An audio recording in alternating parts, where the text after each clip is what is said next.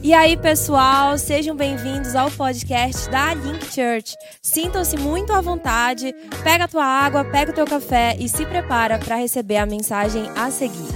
Bom dia, pessoal. Bom dia, Link Church. Tudo bom com vocês? Que alegria estar aqui com vocês nessa manhã. Que honra poder compartilhar uma palavra aqui na nossa casa, aqui com a nossa família. Amém? E eu estou muito feliz, estou muito feliz de estar aqui.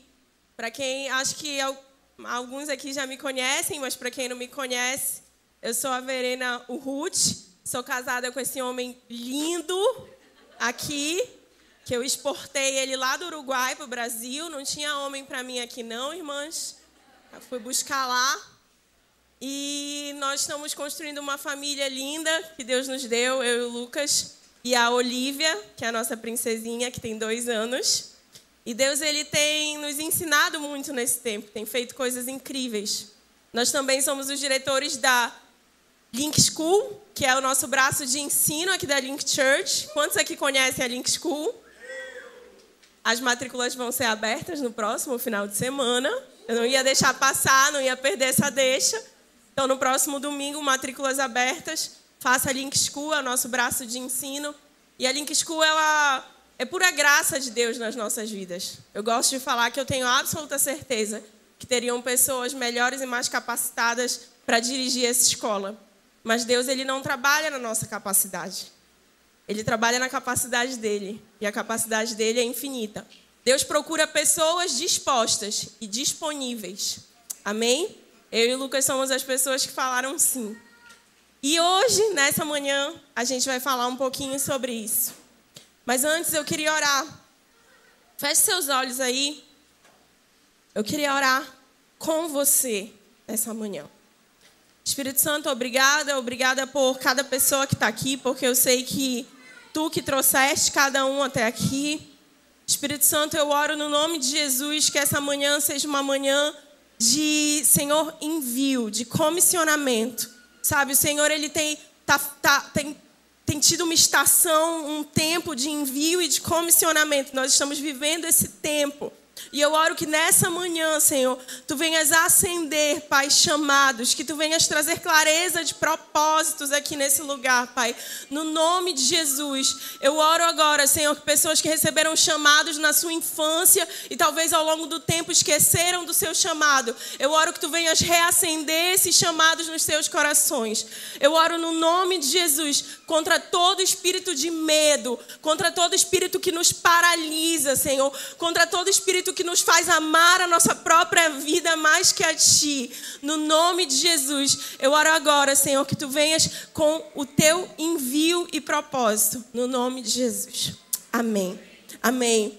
Deus tem falado comigo que nós estamos vivendo um tempo como igreja brasileira que é um tempo de envio. Um tempo em que Deus ele tem comissionado algumas pessoas. Deus ele tem enviado algumas pessoas. Ele tem dado destino e propósito claro para algumas pessoas. E eu creio que nessa manhã Deus ele vai trazer clareza para a sua vida. Deus ele vai acender essa chama no seu coração, ele vai colocar essa urgência no seu coração.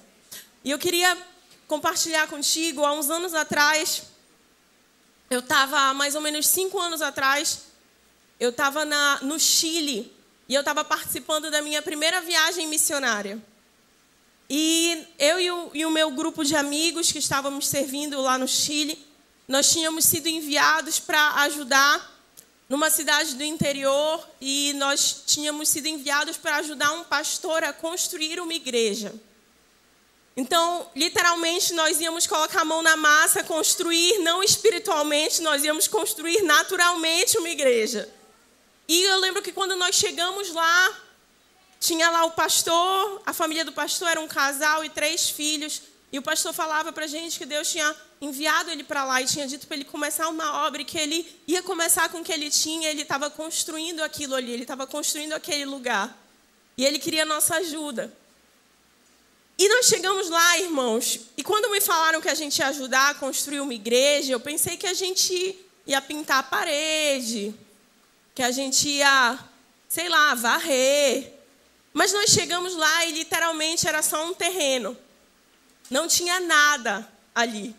era um terreno com mato, e inclusive a gente tinha que ajudar a capinar, a bater esse mato para poder começar a fazer fundamento e construir, levantar ali uma construção. Aí eu olhei, eu falei, amém. Nós montamos as nossas cabaninhas em carpa, em... Olha aí, eu estou tanto tempo casada com o Lucas que o meu português já... Montamos as nossas cabanas ali, né, tipo de camping. É... E passamos ali um dia, dois dias, três dias. Irmãos, só que lá era literalmente um terreno sem nada. Não tinha banheiro, não tinha nada. A gente só dormia dentro de uma cabana.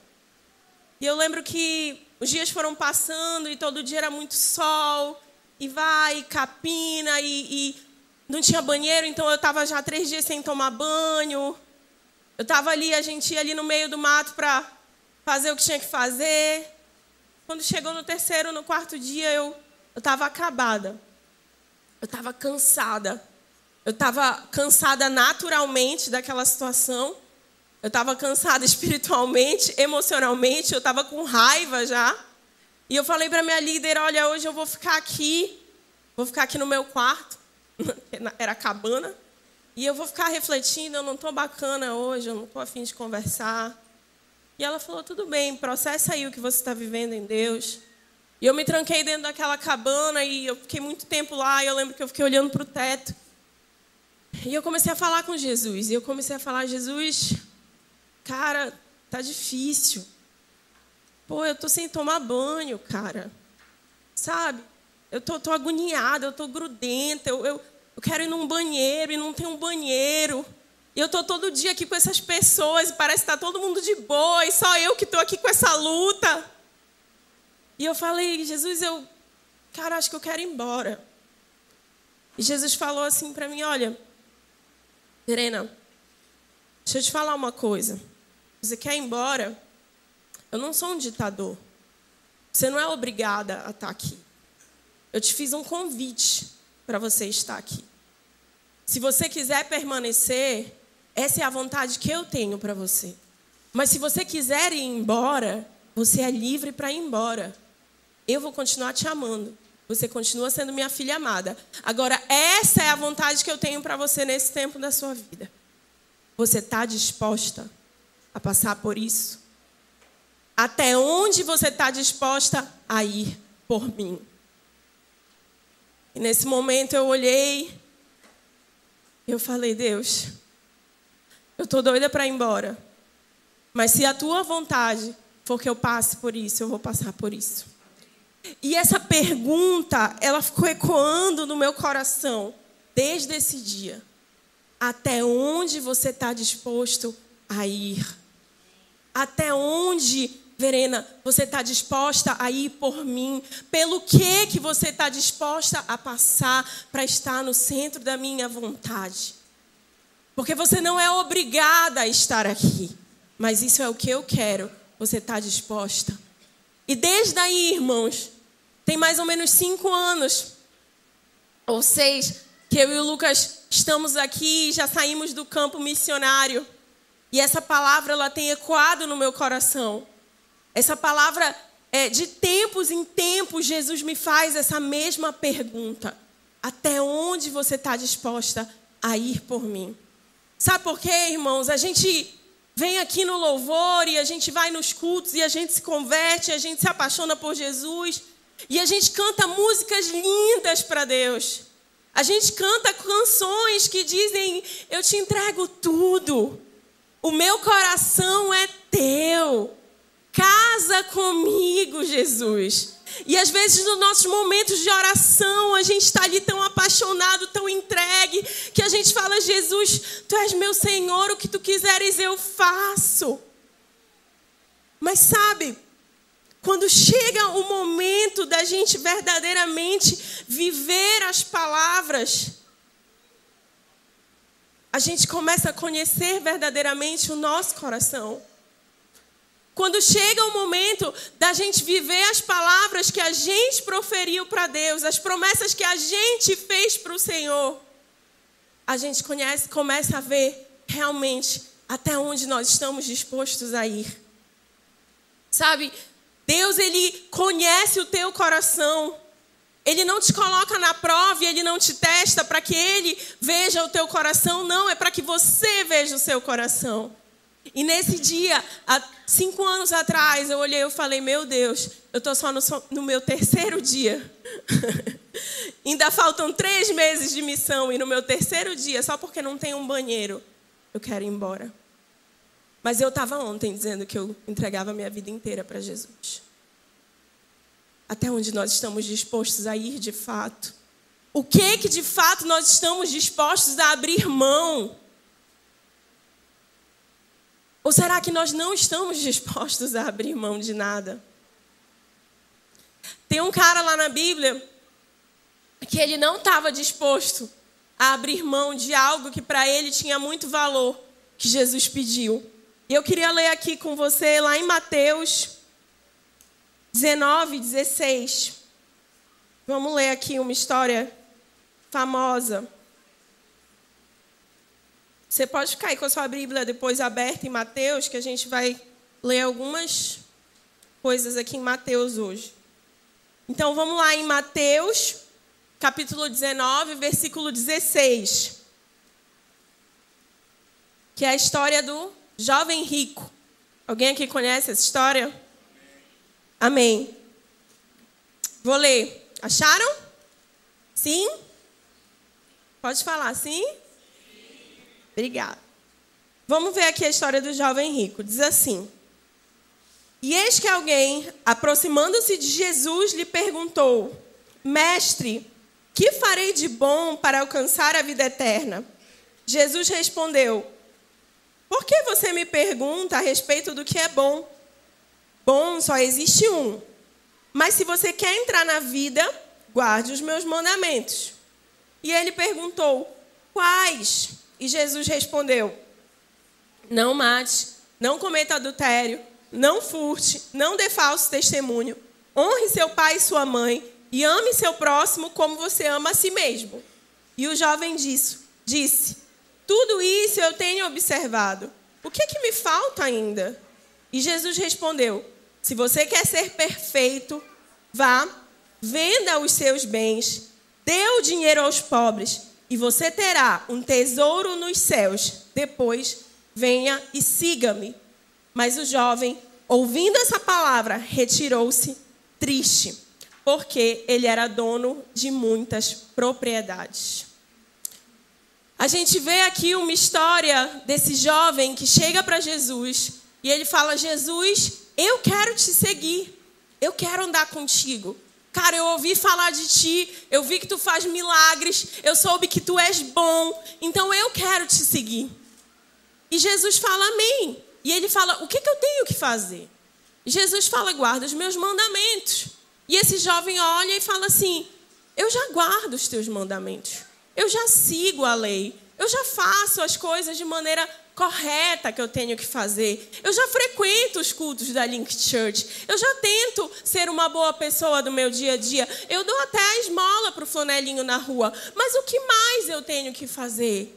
E Jesus fala: vende tudo o que você tem e dê para os pobres. Então me siga. E a Bíblia diz que esse jovem, ele foi embora triste, porque ele possuía muitas riquezas. Talvez você está me ouvindo aqui e você está pensando, ah, mas isso não faz sentido, isso não, essa palavra não é para mim. Jesus pediu para entregar riqueza, eu vou entregar meus, meus 10 reais que tem na minha conta bancária. Vou entregar uns cinco boletos que eu estou devendo esse mês. E tá tudo certo. Mas eu quero chamar a tua atenção para uma coisa aqui. Jesus ele não quer o seu dinheiro. Ele não quer o dinheiro desse jovem rico. Ele não estava nem aí para o tesouro desse jovem rico. Ele queria o coração do jovem rico. Porque a Bíblia diz que o jovem rico foi embora triste, porque ele possuía muitas riquezas. Por quê? Porque o tesouro do jovem rico eram as riquezas. Eu quero te perguntar dessa manhã. Talvez você não tenha muitas riquezas. Talvez essa conta bancária não seja como desse jovem rico que tinha muitos imóveis. Mas qual é o teu tesouro? Porque tesouro não tem só a ver com dinheiro, mas tem a ver com aquilo que tem valor para você. O que que tem valor para você? O que que você coloca como prioridade na sua vida? Se você colocar numa balança, o que que tem prioridade? O que que tem valor para você? E eu vou te dar uma dica: aquilo pelo qual você mais se dedica, que você gasta seu tempo, é aquilo que tem valor para você. Se Deus te pedisse essa coisa que tem valor para você. Se Jesus te pedisse isso aí que veio na tua cabeça agora. Você estava disposto a ir? Porque é muito fácil a gente ler a Bíblia e a gente olhar a história do jovem rico e pensar: que mesquinho ele. Ah, ele estava pegado no dinheiro. Nossa, que mesquinho, ele não conseguia abrir mão. Ah, se fosse eu, eu entregava, porque para seguir a Jesus. Cara, esse Jesus aqui que está convidando esse jovem rico, não é só uma história, não é só uma lenda, ele está aqui hoje e ele tem convidado há mais de dois mil anos pessoas para largar tudo e seguir ele. Onde estão os que estão dispostos a entregar a sua vida por ele? Onde estão os que estão dispostos a entregar aquilo que tem valor? Onde estão? Sabe? Às vezes não tem nada de errado com o que a gente está vivendo. Não tem nada de errado com o que você está fazendo. A gente, como crente, a gente se converte a gente pensa que tudo tem a ver com certo e errado, com pecado e não pecado. Não, eu já. Aí a gente vai no combo, né? Eu parei de beber, parei de fumar, parei de. Né? E agora eu virei crente. Como aceitei Jesus. Só que não é só sobre isso. Nessa manhã aqui, o que Jesus está nos falando é amém. Igual o jovem rico, que bom que você deixou essas coisas que não são lícitas e que não me agradam. Mas e se eu te pedir mais? E eu tenho mais, eu não estou te obrigando, porque eu não sou um Deus ditador e um Deus autoritário, eu continuo te amando. Mas o quanto você me entrega mostra o seu amor por mim. Porque nesse dia que eu estava nessa cabana, Jesus me disse: Eu vou continuar te amando, porque não importa o que você faz, eu continuo te amando, mas o que você faz mostra o seu amor por mim.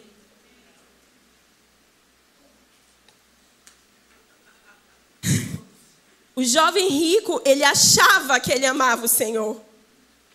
Ele achava que Jesus tinha o coração dele. Tanto que eu imagino que ele chegou e ele foi todo feliz, sabe? Tipo assim, ele devia ser aquele cara sei lá, aquele cara top assim da Link Church, que está aqui todo domingo, que dizima, que está em todos os eventos.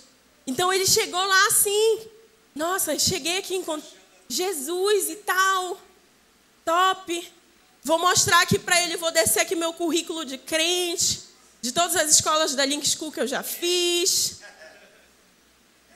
Ele chegou assim para Jesus. Porque ele achava que ele amava Jesus verdadeiramente. Ele achava que Jesus tinha o coração dele. Mas quando Jesus pediu para ele a única coisa que para ele tinha valor, ele não estava disposto. Essa foi a resposta desse menino. Essa, é, umas semanas atrás, eu estava conversando com uma pessoa. E eu gosto. Tem uma coisa que eu gosto aqui nessa passagem é a sinceridade desse jovem rico. Ele não, sabe, ele nem foi, ele nem tentou. Ele olhou e falou assim: "Cara, isso não é para mim. Eu não estou disposto". Ele foi meio triste assim, pô, realmente eu não consigo, eu sou apegado. Ele admitiu e ele virou a costa e foi embora. Essas semanas eu estava conversando com uma pessoa, há um mês atrás mais ou menos, nós estávamos tomando um café. E essa pessoa estava compartilhando comigo que Deus estava chamando ela para o campo missionário. Essa pessoa vive super bem. É uma pessoa bem sucedida profissionalmente. É uma pessoa que tem uma vida 100% estável. É uma pessoa que tem um ministério abençoado. É uma pessoa que tem uma família linda. E ele compartilhava comigo durante esse café, sendo muito sincero, com lágrima nos olhos. Ele falava, Verena, Deus está me chamando e Ele está me dizendo para eu entregar e para eu ir, e para eu, eu ir para um outro país, para eu largar o que eu tenho. Mas, sinceramente, eu não sei se eu estou disposto. E eu olhei para ele e eu falei assim: Amém? Eu honro a sua sinceridade. Eu honro a sinceridade do seu coração. Você está sendo honesto bastante para falar: olha, cara, isso aqui, o que Jesus está me pedindo, eu não sei se eu estou disposto a dar. Mas ele pelo menos não está maquiando. Ele pelo menos não está inventando que esse não é o evangelho. Ele está olhando para a fraqueza dele e admitindo: cara, eu não estou disposto, igual esse jovem rico. E desse dia eu estou orando por esse irmão. Amém? Que Deus mova o coração dele. Mas pelo menos ele está sendo honesto com Jesus. Qual é o nosso conceito de riquezas? O que, é que tem valor para nós? Qual é aquela coisa que nós não abriríamos mão para expor Jesus? Eu queria ler aqui com você Mateus 6, 21. Mateus capítulo 6, versículo 21. Diz assim: Porque onde estiver o seu tesouro, aí estará também seu coração. Onde está o seu tesouro, aí vai estar o seu coração. Aquilo que você coloca valor, aquilo que tem valor para você, aquilo que é a sua prioridade, isso é o que tem o seu coração. Tesouro não tem só a ver com riquezas, como eu estava falando. Jesus ele não quer só parte do nosso coração, ele quer o nosso coração. Porque Jesus, quando ele se entregou naquela cruz, ele não se entregou só parte da sua vida. Ele não entregou só um pedaço ele se entregou por inteiro. E o Evangelho é esse convite da entrega. O Evangelho é esse convite onde Jesus nos convida, porque Ele não é um ditador, como eu falei, a nos entregar por inteiro. A entregar aquilo que para a gente talvez levou anos para você construir aquilo que talvez aos olhos das pessoas não tem nada de errado. Irmãos, não tem nada de errado em construir família. Não tem nada de errado em você ter sua casa própria. Não tem nada de errado em você ter estudado, doutorado, pós-doutorado, mestrado. Não tem nada de errado nisso. Mas onde está teu coração? Será que o teu coração está nessas coisas que você construiu? Será que isso é o seu tesouro? Será que nós estamos tão apegados à nossa própria vida que nós não estamos dispostos a viver a vida que Jesus quer para nós? Será que nós, como igreja cristã brasileira no mundo, temos maquiado o evangelho a ponto de fazer isso se tornar mais confortável? Porque verei nessa palavra é muito dura. Isso é muito radical. Irmãos, me perdoem.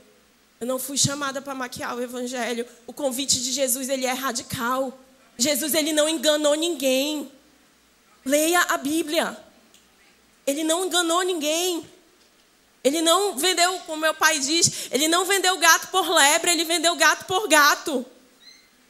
Ele fala: aquele que não tá, estiver disposto a perder a sua vida por amor a mim, não é digno de ser meu discípulo.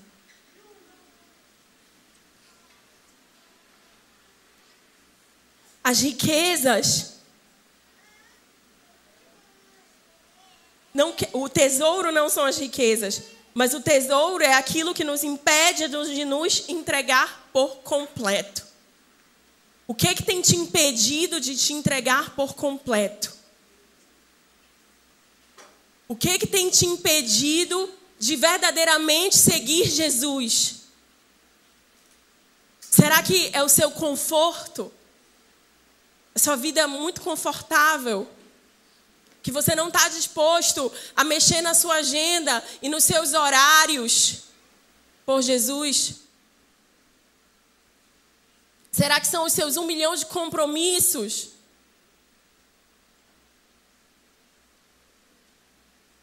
Será que é o seu trabalho? Não estou dizendo aqui para você sair daqui e largar seu trabalho, eu estou perguntando onde está o seu coração. O que, que tem te impedido? O que, que tem te segurado? O comissionamento foi feito. Jesus já nos chamou.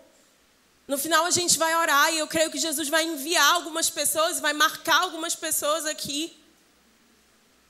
Mas o que, é que tem nos impedido de nos entregar por completo? Lá em Mateus 13, 44, tem uma história que eu gosto muito.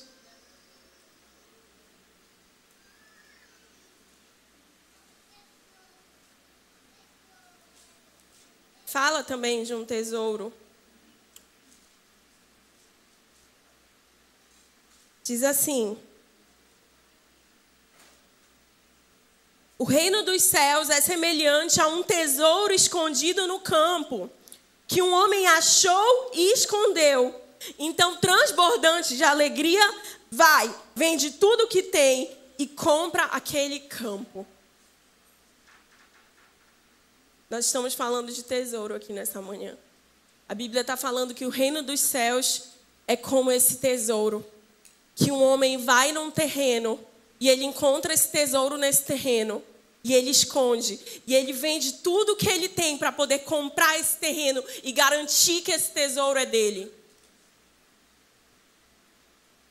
Esse homem que encontrou esse tesouro, ele sabia o que ele tinha encontrado e ele julgou que valeria a pena ele vender tudo o que ele tinha para garantir aquele tesouro dentro daquele terreno. Eu quero te fazer uma pergunta: será que nós conhecemos Jesus verdadeiramente? Porque esse homem encontrou com Jesus verdadeiro e ele achou que valeria a pena entregar tudo, mas nós não achamos que vale a pena entregar nossas vidas para Jesus. E aí eu pergunto, eu me pergunto, Jesus, que é que esse homem viu? Eu quero ver também. O que é que o apóstolo Paulo viu quando ele falou: "Eu considero tudo como esterco pelo valor do conhecimento de Cristo"? O apóstolo Paulo diz: "Eu considero tudo, a minha vida inteira, tudo que eu já estudei, tudo que eu já conquistei, eu considero. Me desculpa, igreja, anjos, eu considero como bosta pelo valor do conhecimento de Cristo. E deixa eu te falar uma coisa, o apóstolo Paulo não era qualquer um não, irmão. O apóstolo Paulo, ele era o cara, se você não sabe. O apóstolo Paulo, ele era judeu, da linha dos fariseus, mas o entendimento aqui de fariseu não era o que a gente tem hoje, que a gente acha que fariseu é ruim, né? O seu fariseu religioso. Não, não é isso. Na época, o fariseu era top, ele era tipo assim. A melhor teologia que existia na época era dos fariseus. Pensa aí na melhor escola teológica que você conhece. O apóstolo Paulo era dessa escola aí. Ele era romano, cidadão romano. Ou seja, ele era rico. Ele tinha patente. Ele tinha sido treinado por o filósofo Gamaliel que era um filósofo reconhecido daquela época.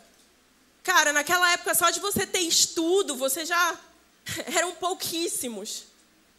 Então o apóstolo Paulo, ele tinha bens, ele tinha conhecimento, ele tinha poder, ele devia viver rodeado de amigos, que ele devia ser o cara.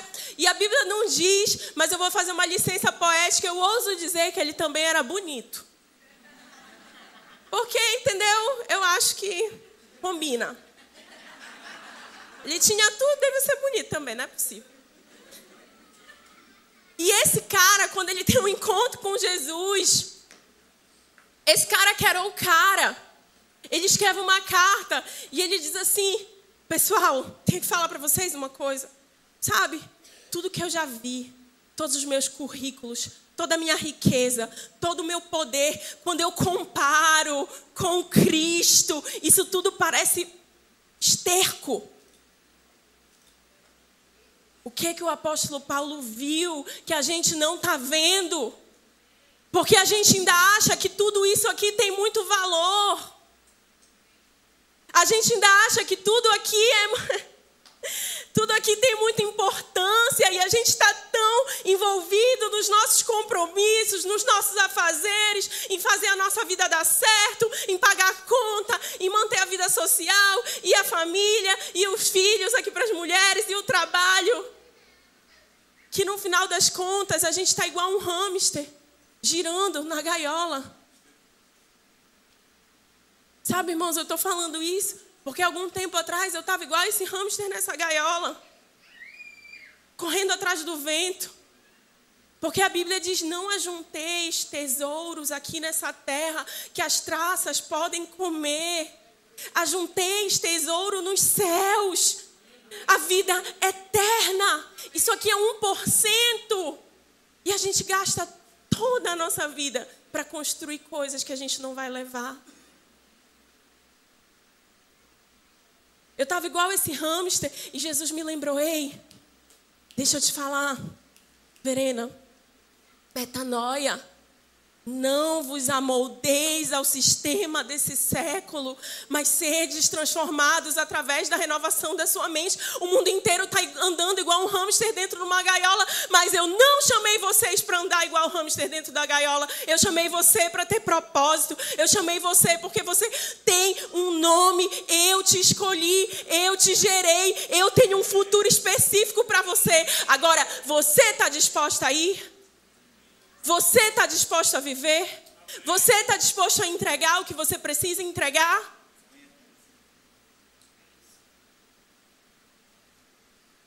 Sabe, irmãos, eu sei que não está suave de digerir a palavra. Espero que o pastor Vitor não esteja assistindo no YouTube.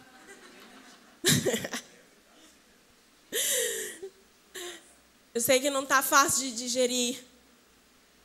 Mas a gente não pode mais baratear o evangelho, irmãos. Sabe? Se você for que nem esse jovem rico que você vai olhar e falar assim: Amém, legal, bacana, eu não estou disposto. Amém. Tudo bem para você. Mas eu tenho buscado ser a pessoa que vai dizer: Eu estou disposta. Eu tenho buscado ser essa pessoa. Sabe? Jesus ele está procurando pessoas que estão dispostas. Esse homem, ele encontrou aquilo que ele buscava, esse tesouro nesse terreno. Ele encontrou aquilo que enchia o coração dele. Ele encontrou aquilo que finalmente dava sentido e propósito para a vida dele. Quando encontrei com Jesus, irmãos, eu não sei você, não sei se você teve essa sensação, mas a sensação que eu tinha era: uau, eu encontrei tudo que eu buscava. Finalmente, eu encontrei. Tem uma resposta. Essa vida tem uma explicação. Isso aqui, eu não estou aqui por acaso. Eu tenho um pai, eu tenho um Senhor, eu tenho um destino. Só que às vezes a gente encontra Jesus e a gente tem essa revelação, e ao longo do caminho a gente vai esquecendo disso. E a gente começa a caminhar e a gente vai esquecendo que esse é o nosso propósito. A gente vai esquecendo que esse aqui é o alvo. A gente vai esquecendo que a gente já encontrou esse tesouro de maior valor. Mas esse cara julgou que valeria a pena entregar tudo. Se a gente não acha que vale a pena entregar tudo, talvez a gente ainda não tenha encontrado verdadeiramente esse tesouro. Se a gente continua olhando para a nossa vida e achando que ela tem muito mais valor que o conhecimento de Cristo, talvez a gente não tenha de fato, de fato entendido quem é Cristo e o que é o Evangelho. Ou talvez a gente não tenha entendido qual é o convite de Cristo para nós. O convite de Cristo para nós não é um convite somente de tê-lo como Salvador. Não é um convite somente onde eu vou e eu recebo tudo de bom que Ele tem para me dar, e sim, Ele tem coisas maravilhosas para dar para você. Sim, Jesus, ele, ele te ama tanto que, independente do que você faça, Ele vai te abençoar, Ele vai te prosperar, Ele vai atuar milagre na sua vida. Eu não tenho dúvida nenhuma disso. Mas o convite que ele tem para cada um de nós não é só para quem está aqui em cima desse púlpito. É de segui-lo, é de ser discípulo. A Bíblia fala em várias passagens que existia a multidão e que existia os seus discípulos. Aqueles que estavam dispostos a entregar tudo para segui-lo. Aqueles que não amaram a própria vida. E quando a gente olha para a vida desses discípulos, a gente tende a pensar, né? Que sei lá, que era um monte de pé rapado, que ninguém tinha família, que ninguém tinha emprego. Mas não. Esses discípulos são pessoas igual eu e você. Eles apenas estavam dispostos a ir, eles apenas entenderam, viram valor em Cristo. A gente vai ler lá Lucas agora.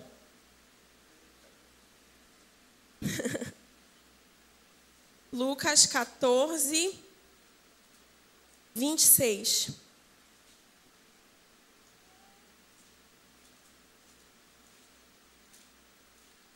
O chamado de Cristo é um chamado de renúncias. Se alguém vem a mim e não me ama mais do que ama o seu pai, a sua mãe, a sua mulher, os seus filhos, os seus irmãos, as suas irmãs e até mesmo a sua própria vida, não pode ser meu discípulo. E quem não tomar a sua cruz e vier após mim, não pode ser meu discípulo. Pois qual de vocês, pretendendo construir uma torre, não se assenta primeiro para calcular a despesa e verificar se tem os meios para concluir. Bíblia que está falando, não sou eu. Jesus não quer que tu tenha família, será? Não, irmãos. Em nome de Jesus, não é isso que você precisa entender. Será que Jesus não quer que você seja bem-sucedido? Não, não é isso. Mas aquele que não está disposto a entregar, a, amar mais a Jesus que a sua mãe, que o seu pai, o seu irmão, que a sua esposa, não pode ser meu discípulo. Sua, aquele que vem a mim e não ama mais. É isso que a Bíblia fala. E aí ela continua falando: Pois quem é que vai construir uma torre e não vai calcular para ver se você vai conseguir terminar? Sabe, quando Jesus ele nos convida, ele nos convida para ser o nosso Senhor e Salvador. Mas ele convida primeiro para ser o nosso Senhor. E ter um Senhor implica em renúncias. Implica em eu viver uma vida em que eu vou estar disposto a entregar aquilo que o meu Senhor me pede. Um coração que está disponível para fazer a vontade do seu mestre. E a Bíblia está dizendo que porque você precisa calcular. Quando eu leio isso, eu entendo. Sabe, quando nós decidimos seguir a Jesus, nós precisamos entender o que, que realmente isso implica para nós. Porque a Bíblia está dizendo: aquele que não estiver disposto a tomar a sua cruz. A cruz é um caminho de morte não pode ser meu discípulo.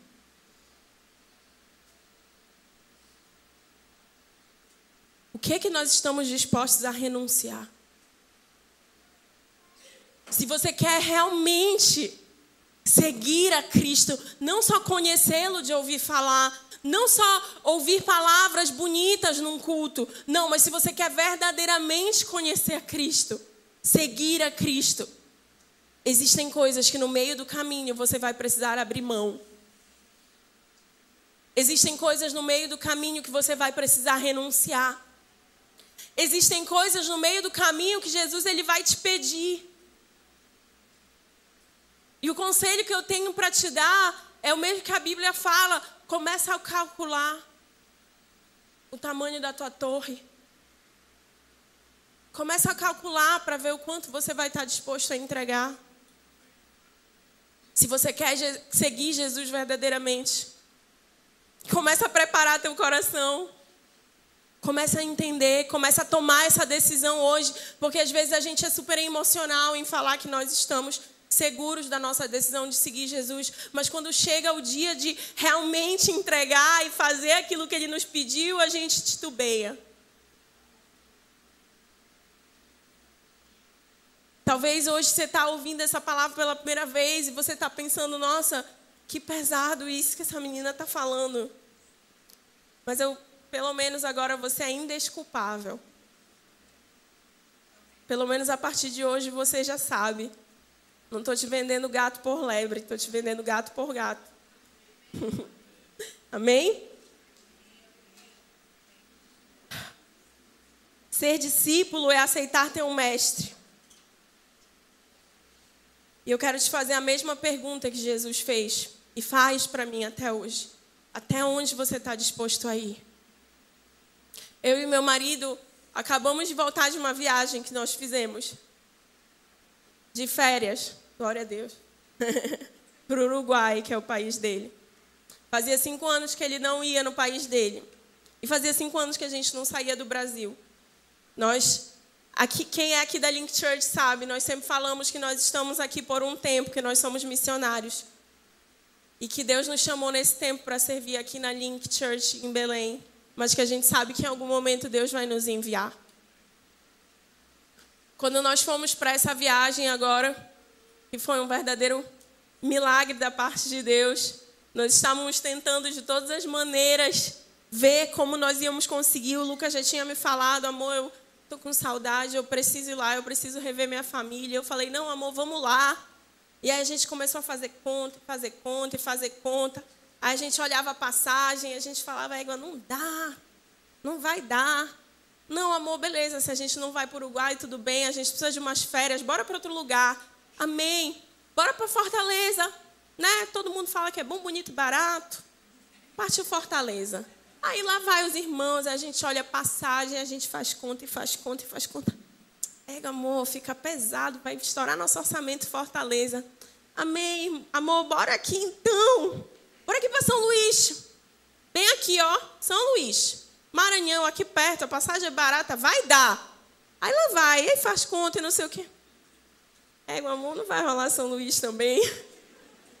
Eu falei assim, amor, Bora para casa do meu avô lá em Mosqueiro. Bora. A gente passa um final de semana, vai ser top. Gente, eu não estou nem brincando, eu estou falando sério. Aí a gente estava disposto, alegre, a gente estava pronto para ir para Mosqueiro.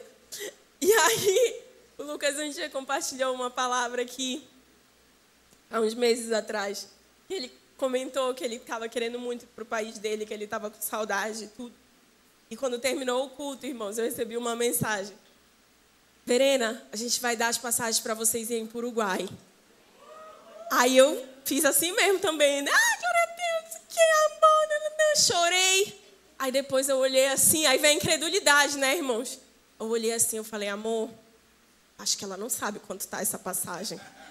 Porque irmão Uruguai, ele acha que ele é Europa, assim, eu não, não, não sei o que acontece, assim, que é muito cara a passagem para lá. Eu falei, amor, acho que ela não sabe, amor. Quando chegar amanhã que ela for ver quanto é, ela não vai querer mais, ela vai desistir. Eu pensava, eu vou ficar ferida, vai ser horrível. Pô, vou ter que perdoar a irmã que me defraudou. Aí, aí ela falou assim, a, minha, a irmã, manda aí para mim os voos e tal. Aí no outro dia eu fui lá, o meu pai fala uma coisa muito boa também. Não prometa nada. Para criança, para velho para pobre. Aí eu, aí eu mandei mensagem para minha amiga e falei: Olha, amiga, desculpa, tá te mandando mensagem. Só queria te lembrar, né? Tá aqui os voos, mandei. Aí brinquei, né? Meu pai sempre fala para não prometer para criança velha e pobre. KKK, desculpa. Daí ela respondeu, não, amiga, tá aqui, não sei o quê, enfim. Ela tirou as passagens, glória a Deus, louvado seja o nome do Senhor. E nós viajamos. Antes de nós sairmos de Belém, Deus começou a falar com a gente. E Deus começou a falar que essa viagem era uma viagem profética. Que a gente estava saindo de Belém porque a gente precisava ouvir algumas coisas da parte de Deus fora daqui. E durante a viagem, Deus falou muito com a gente. E Deus nos lembrou do nosso chamado missionário.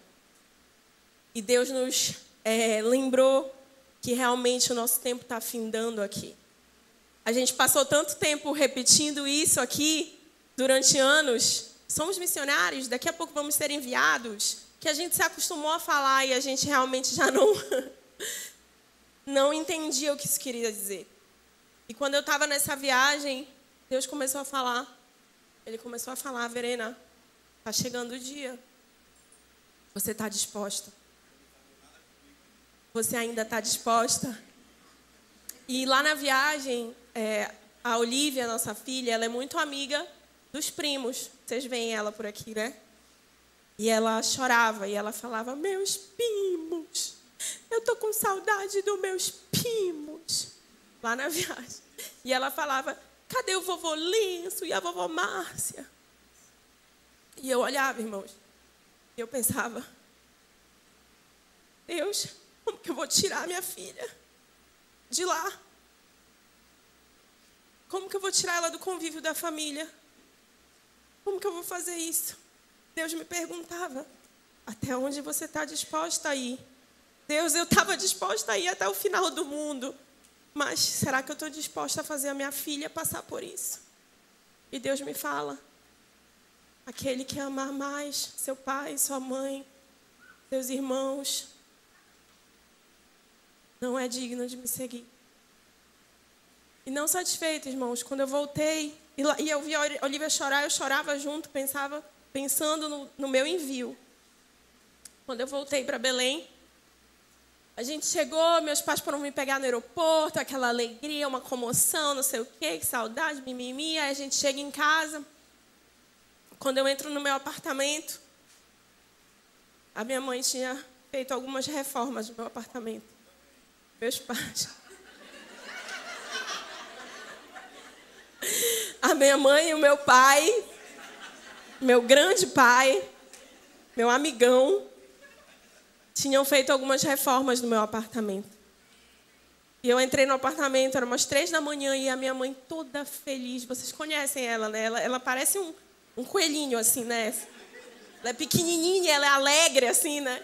E ela, três horas da manhã, ai filha, porque olha aqui essa parede, eu fiz essa parede, aí eu troquei esse sofá, aí eu botei esse tapete, aí viveu o quarto da Olivia, eu troquei a cama, eu botei prateleira, enfim, gente.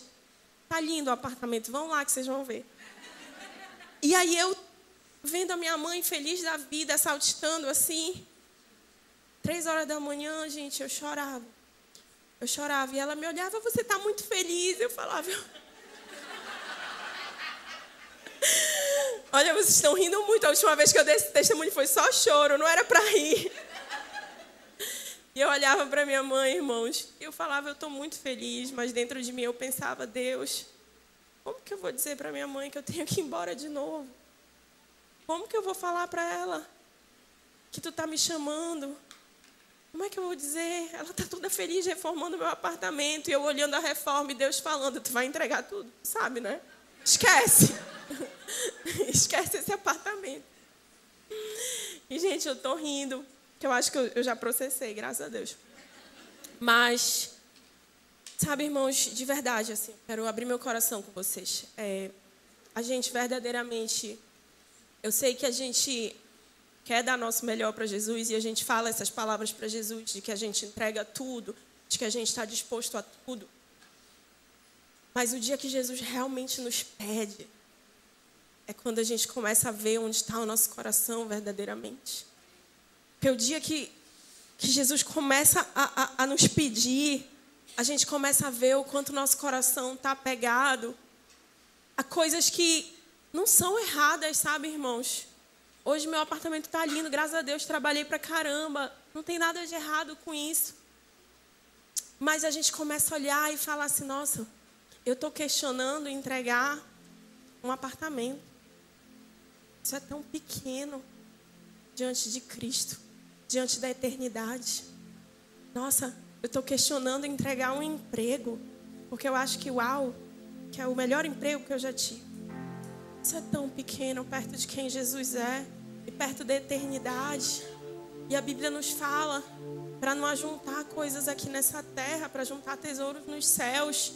Sabe o que é ter tesouro nos céus? Porque sabe qual é a única coisa que a gente vai levar? É o nosso espírito. E a gente gasta um tempão com as coisas materiais. A gente gasta um tempão, às vezes, com o nosso físico, com o nosso emocional. Amém. Não estou dizendo para você não fazer nada disso. Eu faço tudo isso também. Mas eu quero te atentar que o seu espírito é a única coisa que você vai levar. E o seu espírito, ele é edificado quando ele está alinhado com o Espírito de Deus. Quando a gente chegar na vida eterna, a única coisa que a gente vai ter é Jesus e é o relacionamento que a gente construiu com Ele. O nosso galardão no céu é o que a gente construiu espiritualmente na terra. O que vai garantir lá o teu tesouro no céu é o que tu construíste aqui em Deus, não fora dele. Amém? Queria que você ficasse de pé. Eu queria ler aqui, para encerrar. Eu queria ler Romanos.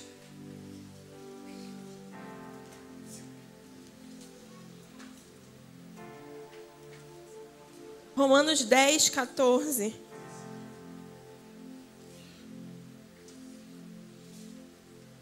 Queria ler aqui com vocês Romanos 10, capítulo 10, versículo 14. Diz assim: Como, porém, invocarão aquele em quem não creram? E como crerão de quem nada ouviram? E como ouvirão se não há quem pregue? E como pregarão se não forem enviados? Como está escrito: Quão formosos são os pés dos que anunciam as boas novas. Irmãos, se não, se não for você, quem vai? Se não for agora, quando? Existe uma urgência. Existe uma urgência no mundo. Existe uma urgência nesse tempo. Deus ele está chamando, ele está enviando pessoas e quando eu falo de envio, eu não estou dizendo que Deus vai te enviar para uma outra nação. Talvez esse não seja o seu chamado, mas o chamado de missionário não é só sair do seu país, é estar tá disponível, é obedecer à voz do Senhor. Existe uma urgência nesse tempo. E às vezes a gente passa uma vida protelando o nosso chamado. Não, porque um dia, daqui a um tempo eu vou. Não, porque eu estou esperando, sabe, Verena, as coisas se ajeitarem para eu responder esse chamado. Deixa eu te falar uma coisa que Deus tem me ministrado. Nunca vai ser um bom dia para você subir na cruz. Você nunca vai acordar um dia e falar assim: ai, que bom dia para entregar toda a minha vida. Não. Mas se não for você, quem é que vai? Se não for agora, quando é? A natureza clama pela manifestação dos filhos de Deus. O mundo está clamando por você. Deus ele tá te chamando para esse tempo porque ele tem um propósito específico para sua vida. O que é que você precisa fazer? Até onde você está disposto a ir? Deus ele tá te chamando. Sabe? Eu creio que Deus ele vai começar aqui nessa manhã a dar visões para algumas pessoas do que elas precisam fazer e para onde elas precisam ir. Queria te pedir para você abrir seu coração. Não se feche dentro do seu próprio entendimento. Não se feche. Abra sua mente e seu coração nessa manhã. Deus ele vai enviar pessoas aqui nessa manhã. Deus ele vai começar a dar projetos para algumas pessoas, projetos específicos de atuação, de como servir a sociedade, de como realmente fazer algo. Queria orar por você.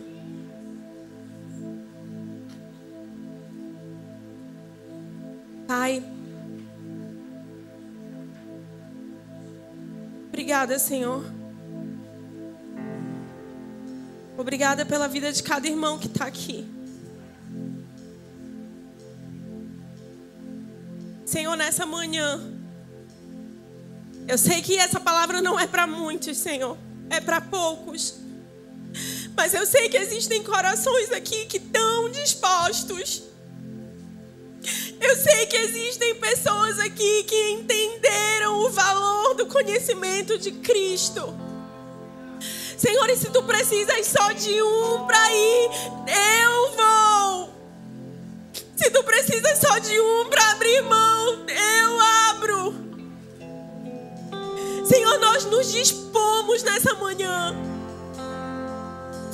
Eu oro, Senhor, que tu comeces a falar. Libera chamados aqui nessa manhã. No nome de Jesus. Pai, assim como tu fizeste comigo um dia, tu furaste a minha orelha como uma escrava. Eu oro que tu fures a orelha de alguns irmãos. Que tu marque pessoas aqui nessa manhã. No nome de Jesus. Eu oro, Senhor, que tu comeces a liberar um comissionamento dos céus. Eu vejo pessoas recebendo chamados aqui nessa manhã. Deus trazendo clareza para algumas pessoas. Queria te convidar a fazer essa oração. Sabe, você que sente especificamente esse chamado da parte de Deus, você que é um dos poucos que quer dizer, Senhor, eu vou. Não me importa a multidão, não me importa o que vão dizer. Eu quero ir. Eu quero cumprir com as promessas que eu fiz para ti. Se você é uma dessas pessoas, vem aqui na frente. Eu quero orar com você. Eu quero orar com você.